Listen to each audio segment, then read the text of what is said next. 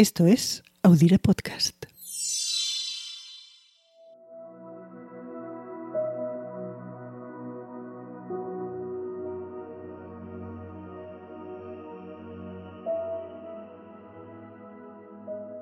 San Juan el Divino es la catedral gótica más grande del mundo.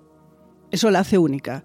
Y a pesar de ello, los turistas en Nueva York suelen ignorar este templo protestante que está en el norte de la isla de Manhattan, cerca de la Universidad de Columbia. Para los neoyorquinos es, sin embargo, un lugar muy querido. Es famoso por su laberinto para meditar y también por las bendiciones que allí se dispensan. Se bendice a los animales en otoño y a los ciclistas en primavera. Sobre todo es conocido por sus conciertos en los dos solsticios, el de invierno, que es el día más corto del año, y el del verano, cuando celebramos lo contrario, el día más largo. Los conciertos aprovechan la fabulosa acústica de la catedral. Pero lo curioso es que comienzan a altas horas de la madrugada, cuando todavía es de noche. Y de repente, a través del magnífico rosetón de 10.000 cristales de colores, se cuelan unos rayos que desvanecen las tinieblas y se hace la luz. Quienes lo han visto lo describen como pura belleza, una experiencia mística, una revelación, algo sobrenatural. Y no deja de llamarme la atención que en tiempos de fabulosos avances científicos y tecnológicos, los humanos seguimos maravillándonos por lo mismo que asombraba a nuestros ancestros en épocas muy muy lejanas. Y por esta razón, y porque esta semana celebramos el solsticio de verano, nos vamos a muchos kilómetros de esta iglesia, a la actual Inglaterra, para hablar de Stonehenge. Porque hace unos 5.000 años, un grupo de hombres y mujeres que desconocían la escritura construyeron un círculo con piedras gigantescas. Lo sorprendente es cómo lo trazaron. Los rayos que acaban con la noche más corta del año se levantan sobre un semicírculo megalítico conocido como piedra talón, para tocar con su luz el corazón de Stonehenge. Y ahí está, para quien quiera verlo, esta alianza de piedras y luz derrotando a las tinieblas desde hace más de 50 siglos.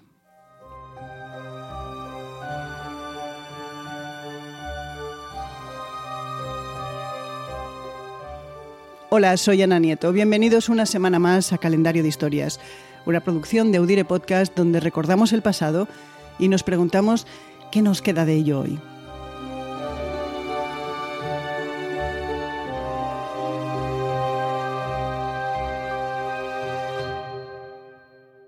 Vamos a hablar de una construcción que comenzó hace unos 5.000 años, pero para ubicarnos. ¿Qué pasaba por aquellas fechas, siglo arriba, siglo abajo?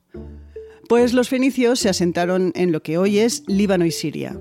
Un poco más al este, los asirios encontraron su casa en el norte de Mesopotamia. Y al sur florecía la civilización sumeria, a la que se le atribuye la invención de la escritura cuneiforme. Mientras, a las orillas del Nilo, los faraones estaban levantando la gran pirámide de Giza y su esfinge. Y lejos, muy lejos, en América, se establecieron las bases de la lengua maya, y apareció la cerámica por primera vez en ese continente. En Europa también se movían las cosas. En lo que hoy es España, concretamente en Almería, apareció Los Millares, la primera ciudad de la península ibérica. Y en lo que hoy es Inglaterra, a unos 120 kilómetros de Londres, un grupo de hombres y mujeres crearon Stonehenge, el complejo megalítico más famoso de la prehistoria. Tardaron, se estima, al menos mil años. El elemento esencial de la construcción fueron piedras enormes. Se encajaron en el suelo y se colocaron de pie formando cuatro círculos y semicírculos concéntricos. Todos ellos rodeados por un foso con un diámetro del tamaño de un campo de fútbol. Hoy sabemos que esa construcción de piedras formaba parte de un complejo mucho más extenso. Se han identificado restos de más círculos de piedra e incluso uno de madera. También hay restos de más de mil casas y de avenidas ceremoniales.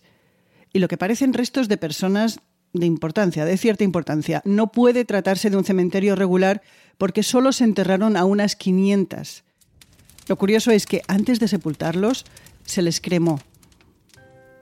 Al desconocer la escritura, los constructores de Stonehenge no han podido dejar constancia de por qué dedicaron nada menos que mil años, o lo que es lo mismo, el trabajo de 40 generaciones para construir este megacírculo de piedra. Se especula que posiblemente fuera un observatorio astronómico y de ahí que en los solsticios los primeros rayos del día se elevan sobre el círculo de la piedra talón para incidir directamente en el eje de la construcción. Curiosamente, esos mismos días, al anochecer, los últimos rayos de sol señalarían directamente al eje del círculo de madera, del que hoy solo quedan restos arqueológicos. Llama la atención que muy cerca hayan aparecido muchos huesos de animales, es algo que ha llevado a expertos a elucubrar sobre la celebración de grandes fiestas con ocasión del solsticio.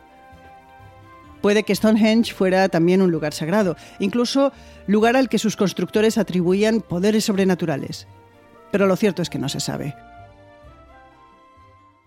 Lo que sí sabemos es que era lo suficientemente importante como para transportar hasta este lugar 80 piedras gigantes.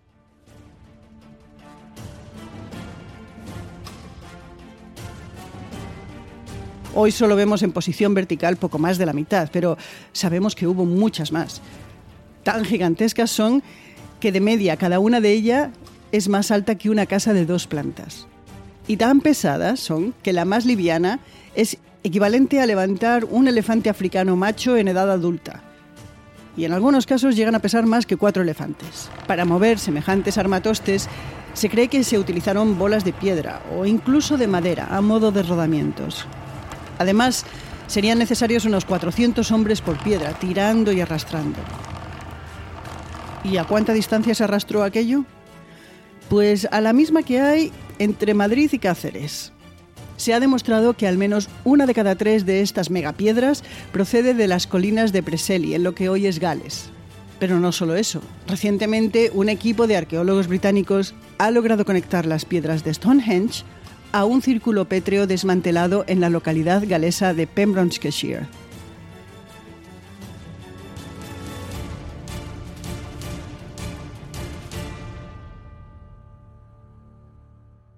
La teoría, que con los datos en la mano parece sustentarse, demuestra que para la gente que construyó Stonehenge no solo era esencial mudarse a un nuevo lugar, sino que en su mudanza debían llevarse esas piedras. ¿Qué representaban? cómo encajaban en su visión del mundo, en su espiritualidad, en su inframundo o en su firmamento. Preguntas sin respuestas. ¿Y qué sigue presente hoy de todo eso? En 1986 la UNESCO declaró como Patrimonio de la Humanidad los restos neolíticos de Stonehenge, Avebury y lugares aledaños. En 2019, la última celebración del solsticio de verano antes de la pandemia, 10.000 personas se congregaron en Stonehenge para festejar el amanecer del día más largo del año, siguiendo una tradición de miles de años. En Manhattan este año se celebrará el concierto del solsticio del que hablábamos al principio, pero será en modo de pandemia, virtual, no desde la catedral. Quienes han ido me recomiendan que vaya a estos conciertos. Les haré caso, habrá que madrugar. Ideal del solsticio de invierno, dentro de seis meses. Y antes de acabar, queremos recordar el episodio de calendario de historias titulado En una galaxia lejana, el 6 de octubre. En él hablábamos no solo del solsticio, sino del equinoccio, cuando los días y las noches son igual de largos. Hablamos de los llamados milagros de luz. Hay varios en España. ¿Han visto ya alguno? En este episodio de Calendario de Historias, las efemérides van a ser hoy un poco distintas, porque ¿qué año le atribuimos a Stonehenge? Como no hay respuesta posible, hemos optado por recordar qué sucedió en 1986, el año en el que la UNESCO declaró que esos restos arqueológicos del Neolítico son ahora patrimonio de la humanidad. Ese año arrancó con el ingreso de España en la Unión Europea, aunque en aquel entonces se la conocía como Comunidad Económica Europea. Fue también el año en el que los españoles votamos sí a permanecer en la OTAN y elegimos a Felipe González como presidente del gobierno por segunda vez. A estas horas de la noche y a la espera de la finalización del escrutinio, los datos de que disponemos indican que el Partido Socialista ha vuelto a obtener la confianza mayoritaria del electorado. Mientras ETA imponía otro año de plomo.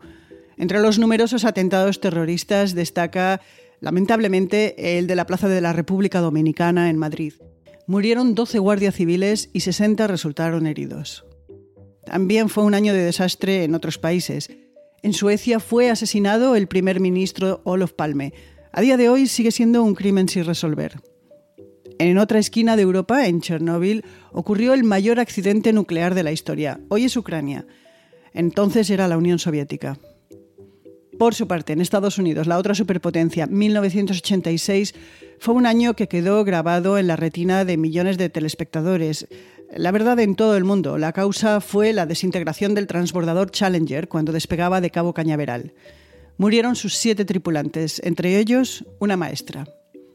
El Challenger no llegó al espacio, pero lo hizo la Mir, la Estación Espacial Soviética, y el firmamento nos deslumbró con la visión del cometa Halley. Lo volveremos a ver en 2061, dentro de 40 años. Aquí nos vemos. Y acabamos recordando que 1986 fue el año en el que se estrenó Dragon Ball, nació Lady Gaga y Queen dio su último concierto en directo con Freddie Mercury como cantante. Y por supuesto, fue el año de Mundial de Fútbol de México. Argentina se proclamó campeona por segunda vez y Maradona, con su mano de Dios, se elevó a nivel de super megastro. Diego Armando Maradona está entre dos, vean cómo le marcan y la habilidad del argentino empieza a cambiar la velocidad, va entre dos, abre para la pared, allá con Valdano Maradona.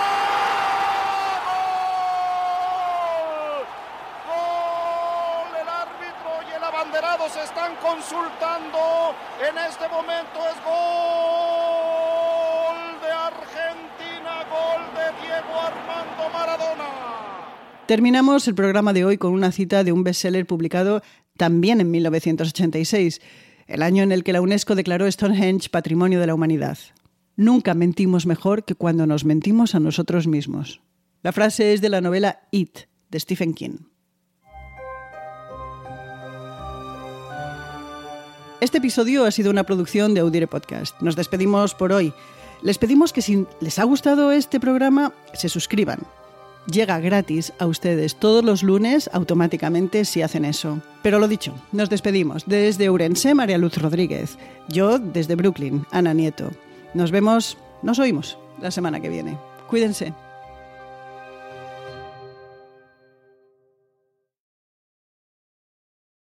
Karen is the proven expert in addiction treatment. A recent independent study showed that 94% of Karen patients were still in recovery 90 days post-treatment. Visit caron.org slash real. Karen. Real results, real care, real about recovery. Este 4 de julio, no te pierdas la película del verano. Are you ready? Damn right. Top Gun Maverick es una de las mejores películas jamás hecha. Disfrútala en la pantalla más grande que puedas. You got yourself a deal. Tom Cruise, Top Gun Maverick, clasificada PG-13.